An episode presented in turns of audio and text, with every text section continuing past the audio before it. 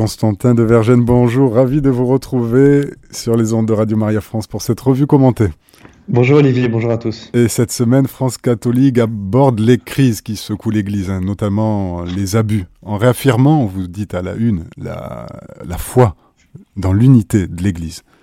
Oui, alors il ne s'agit euh, ni de minimiser, ni de relativiser, ni de détourner l'attention. Hein. Simplement, euh, l'Église est une institution qui a 2000 ans et quand une crise surgit, on ne peut que l'insérer dans ces, ces, longs cycles de crise qui ont secoué la barque de Pierre depuis sa, sa fondation.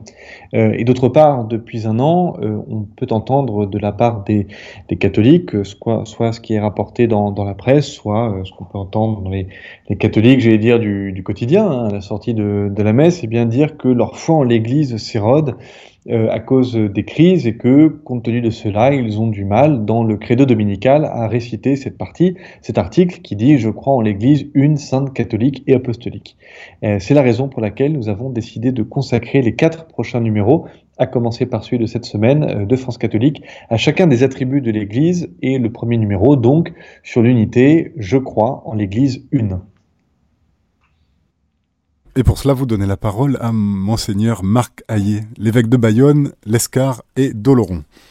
Oui, monseigneur Hayet qui était euh, présent avec euh, tous les autres euh, évêques à, Lourdes il y a une dizaine de, jours pour l'assemblée de la conférence des, des, évêques de France. il était à Lourdes quand a surgi cette nouvelle affaire ou ces nouvelles affaires et il cherche pour pour France catholique et pour nos lecteurs à remonter à la racine du mal qu'il distingue comme étant avant tout une crise de la foi dans le mystère de l'Église, euh, l'Église en tant que conçue par le Christ comme instrument du salut.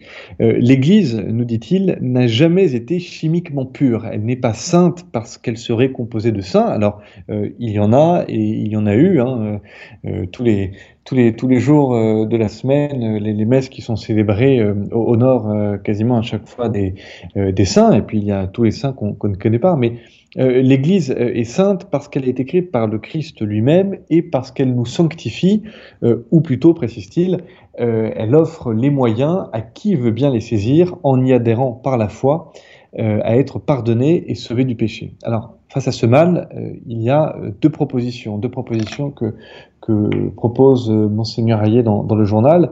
D'abord, pour reprendre les mots du pape François, il faut faire de l'Église une maison sûre, c'est-à-dire prendre les moyens euh, temporels, matériels pour agir. Pour autant, euh, l'épreuve, nous dit-il encore, ne pourrait être surmontée que si l'on surmonte cette épreuve par la foi. Et pour euh, savoir s'y prendre, Monseigneur Allier nous donne une liste. Oui, prière, parole de Dieu, sacrements qui ont été désertés par bien des fidèles, pénitence, jeûne. Alors, euh, il faut revenir euh, un instant sur, sur cette expression, hein, quand Monseigneur Ayé dit les sacrements qui ont été euh, désertés par, par bien des fidèles, parce que déserter tout cela, selon lui, ça alimente la crise de la foi, la crise de l'Église, et, dit encore l'évêque de Bayonne, la crise du clergé, qui est survenue, qui n'est pas nouvelle, hein, qui est survenue, selon lui, aux alentours des années 60, quand le clergé s'est mondanisé, si ce n'est sécularisé. il faut dire qu'à l'époque, euh, nous étions en pleine Trente Glorieuse, hein, cette période euh, juste après euh, la Seconde Guerre mondiale, où, où, ça a été vraiment une période d'abondance économique.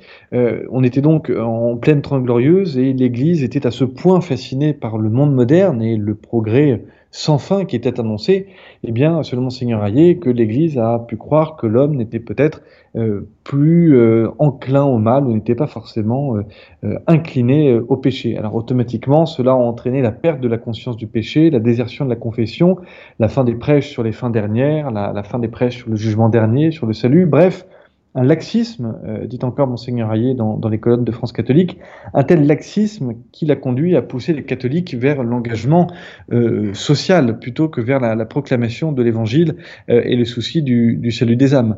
Euh, et là encore, euh, je crois qu'on a eu l'occasion d'en parler la semaine dernière pour parler des, des patronages. Hein. Il ne s'agit pas d'opposer d'un côté l'engagement social et de l'autre la, proclamation de la foi catholique, hein, mais bien de, montrer que ce qui est important, c'est l'articulation, et c'est ce que nous dit Monseigneur Ayé, hein, c'est l'articulation entre les deux. et pour revenir à cette crise du clergé, il nous explique qu'à force de, de s'immerger dans le monde, euh, eh bien, euh, on finit euh, submergé et qu'on adopte les pratiques du monde. Ce monde, affirme-t-il, qui souligne avec véhémence tous les scandales dans l'Église, est celui qui a relativisé toutes les pratiques possibles et imaginables au nom de la liberté sexuelle. Alors, ce qui n'excuse en rien, il faut le préciser, et Monseigneur Ayé le précise bien dans, dans l'interview, cela n'excuse en rien les abus de toutes sortes de la part des prêtres, des religieux ou des laïcs engagés dans l'Église. Vous êtes une revue catholique, l'entretien se conclut donc par un message d'espérance.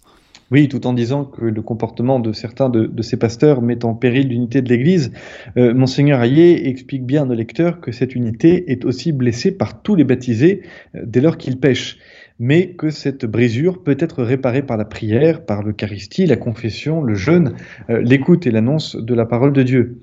Et bien sûr que les catholiques doivent continuer absolument à professer leur foi en l'Église une sainte catholique et apostolique et à ne pas tomber dans le donatisme, qui est une hérésie qui affirme que la grâce des sacrements euh, et l'efficacité euh, de la proclamation de l'Évangile eh bien, varie selon la, la sainteté ou varie selon la, le, statut euh, de la personne euh, qui, proclame ou qui confère euh, ces sacrements. Cette semaine, vous revenez donc sur les fondements de l'unité dans l'Église. Avec un article du père Jean-François Thomas qui, en introduction, cite un mot de Sainte Jeanne d'Arc. Hein, lors de son procès, les juges lui demandent ce qu'elle pense de l'Église et la réponse extrêmement simple, mais on a difficilement fait plus clair euh, depuis. Euh, très célèbre, euh, la réponse de Jeanne d'Arc, ce fut M'est avis que Jésus-Christ et l'Église, c'est tout un. Alors, c'est le premier point de l'unité, hein, souligne le, Père Thomas. L'Église ne peut pas être différente du Christ, car le corps ne peut être différent de la tête. Et l'unité de l'Église n'est donc pas une simple unité sociale, unité mondaine, mais bien une unité qui est à l'image de l'unité entre le Père et le Fils. L'unité de tous les membres de l'Église leur permet donc de poursuivre une, fin identique. Euh, mais attention, euh, unité, nous précise bien le, Père Thomas, ne veut pas dire uniformité. Euh, L'Église catholique revêt divers aspects. Il y a aussi l'unité de gouvernement avec le pape à la tête de l'Église. Euh, le Christ a fondé euh, son Église sur Saint Pierre et il a donc voulu une, raison pour laquelle euh, les schismes et les hérésies, par exemple, ont toujours été de grandes douleurs pour l'Église puisque ce sont des, ruptures qui se jouent vraiment au niveau de l'unité. Et puis enfin, il y a une unité de, culte qui n'est pas une unité des rites, mais euh, l'unité d'un même sacrifice, d'un même sacerdoce, euh, des mêmes sacrements. Euh, l'unité, explique enfin le, Père Thomas, est, précieuse pour demeurer dans la vérité. Et puis je, signale aussi aux auditeurs de, Radio Maria que nous proposons en complément de, cet article du Père Thomas, qui est un article assez dogmatique, nous proposons la figure d'un saint.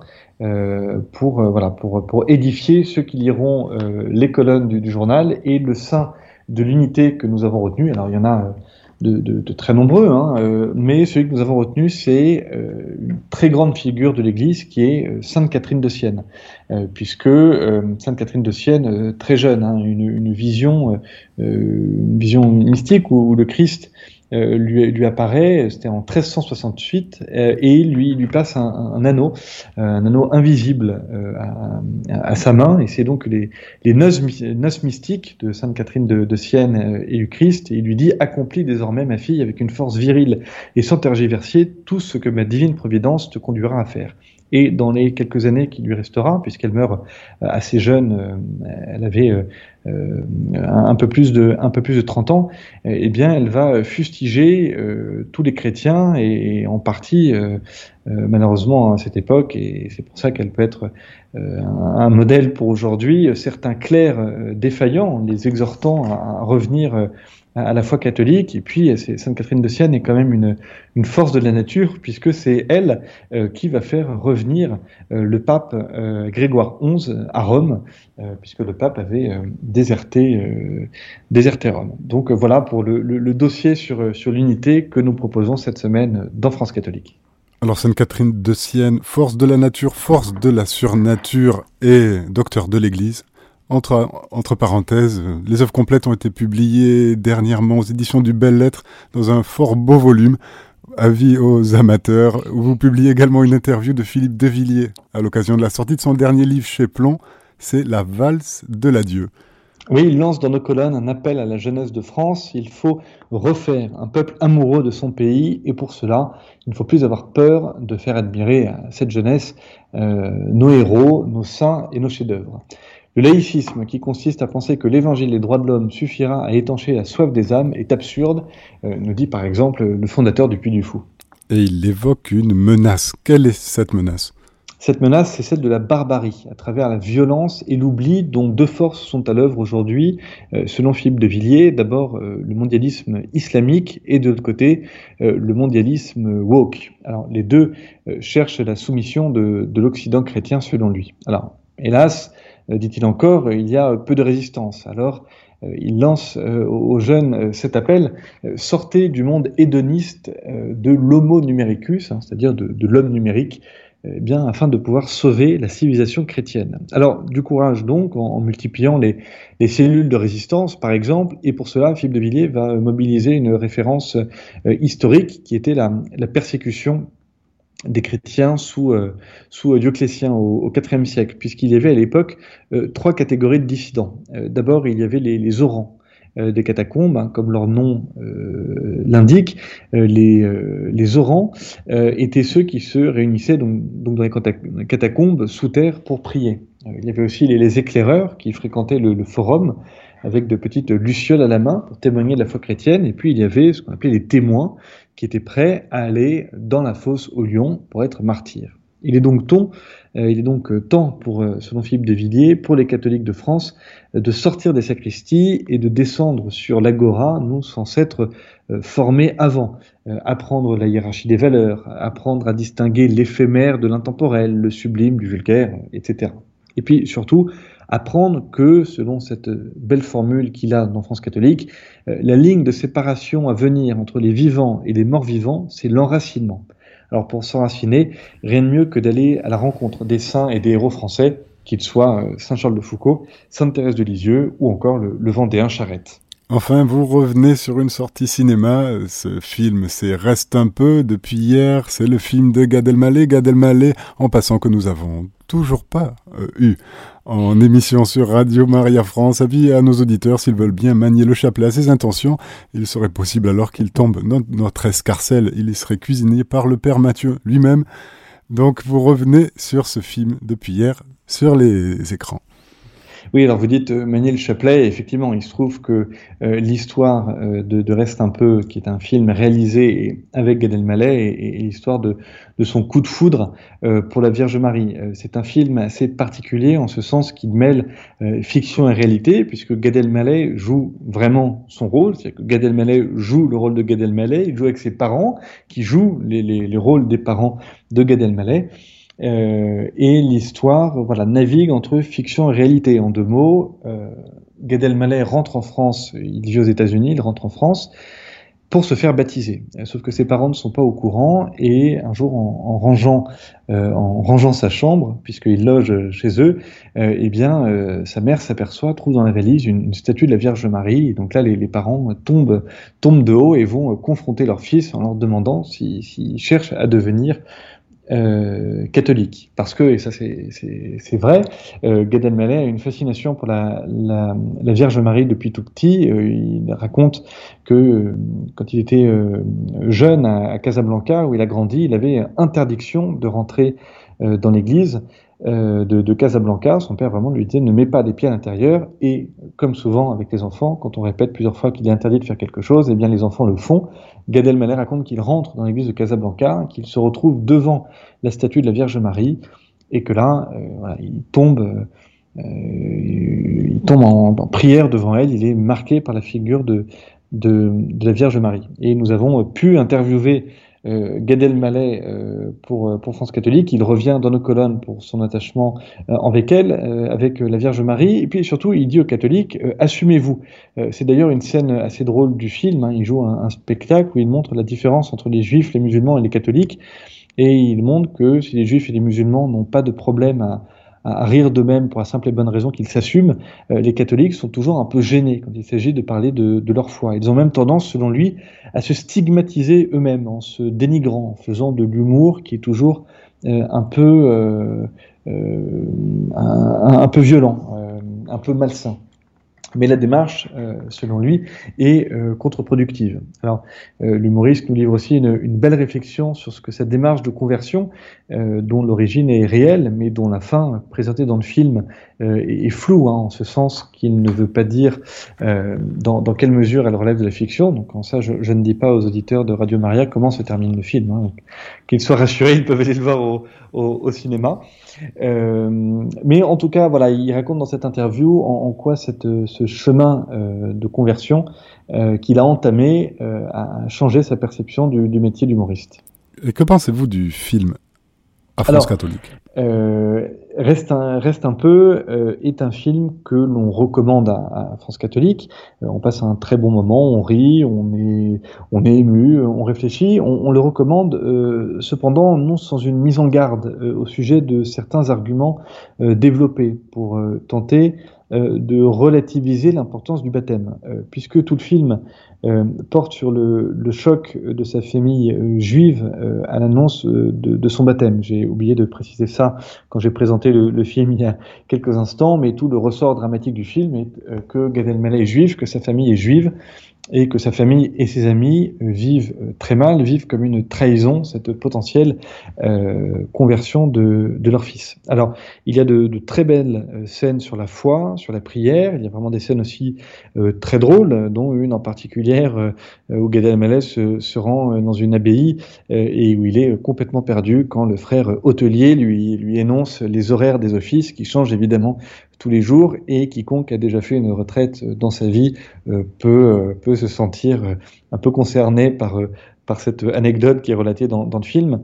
Euh, mais il y a également, et ça c'est peut-être un peu plus un peu plus dommage, des, des scènes plus politiques, euh, pourrait-on dire, et qui peuvent gêner le croyant, si ce n'est l'induire en erreur, et ça c'est plus grave, euh, justement par le, le relativisme qui s'y déploie. Et à France catholique, toujours, vous nous ouvrez votre revue avec Marie, reine de France, et vous poursuivez votre tour de France mariale. Cette semaine, vous nous amenez en Haute-Garonne et vous nous proposez, nous proposons à nos auditeurs de clore cette revue commandée par, commentée pardon, par la prière de celui qu'on appelle le Saint de Toulouse, le Père Marie-Antoine de Lavore. Ô Marie Immaculée, ô notre Mère, ô notre amie, ô toute belle, Venez, venez souvent enseigner à notre siècle sans boussole ces grandes choses qu'ils ne connaissent plus. Chaste colombe, ô immaculée conception, venez. Mon âme ne peut cesser de vous entendre et de vous contempler. Que vous êtes belle dans ce creux de la pierre, dans cette grotte de la vallée. Parlez, parlez toujours à mon cœur, votre voix si douce, votre aspect ravissant. Ô lys sans tache, ô rose mystique aux fleurs toujours épanouies, ravissez enfin nos âmes de vos charmes si doux. Perles précieuses de notre siècle, ô bouclier de l'Église dans ses luttes suprêmes, ô Marie, rose mystique, priez pour nous. Oui, celui qui est le Tout-Puissant a fait en vous de grandes choses. Il vous a rendu comme lui, toute puissante, au ciel et sur la terre. Il n'a rien fait de semblable à vous. Amen. Constantin de Vergennes, c'est toujours heureux de vous avoir sur les ondes de Radio Maria France. Rendez-vous est pris. Nous nous retrouvons la semaine prochaine. Merci Olivier, merci à tous et à la semaine prochaine. Chers auditeurs, c'était notre émission France catholique, la revue commentée. Vous pouvez réécouter cette émission podcast sur notre site internet radiomaria.fr.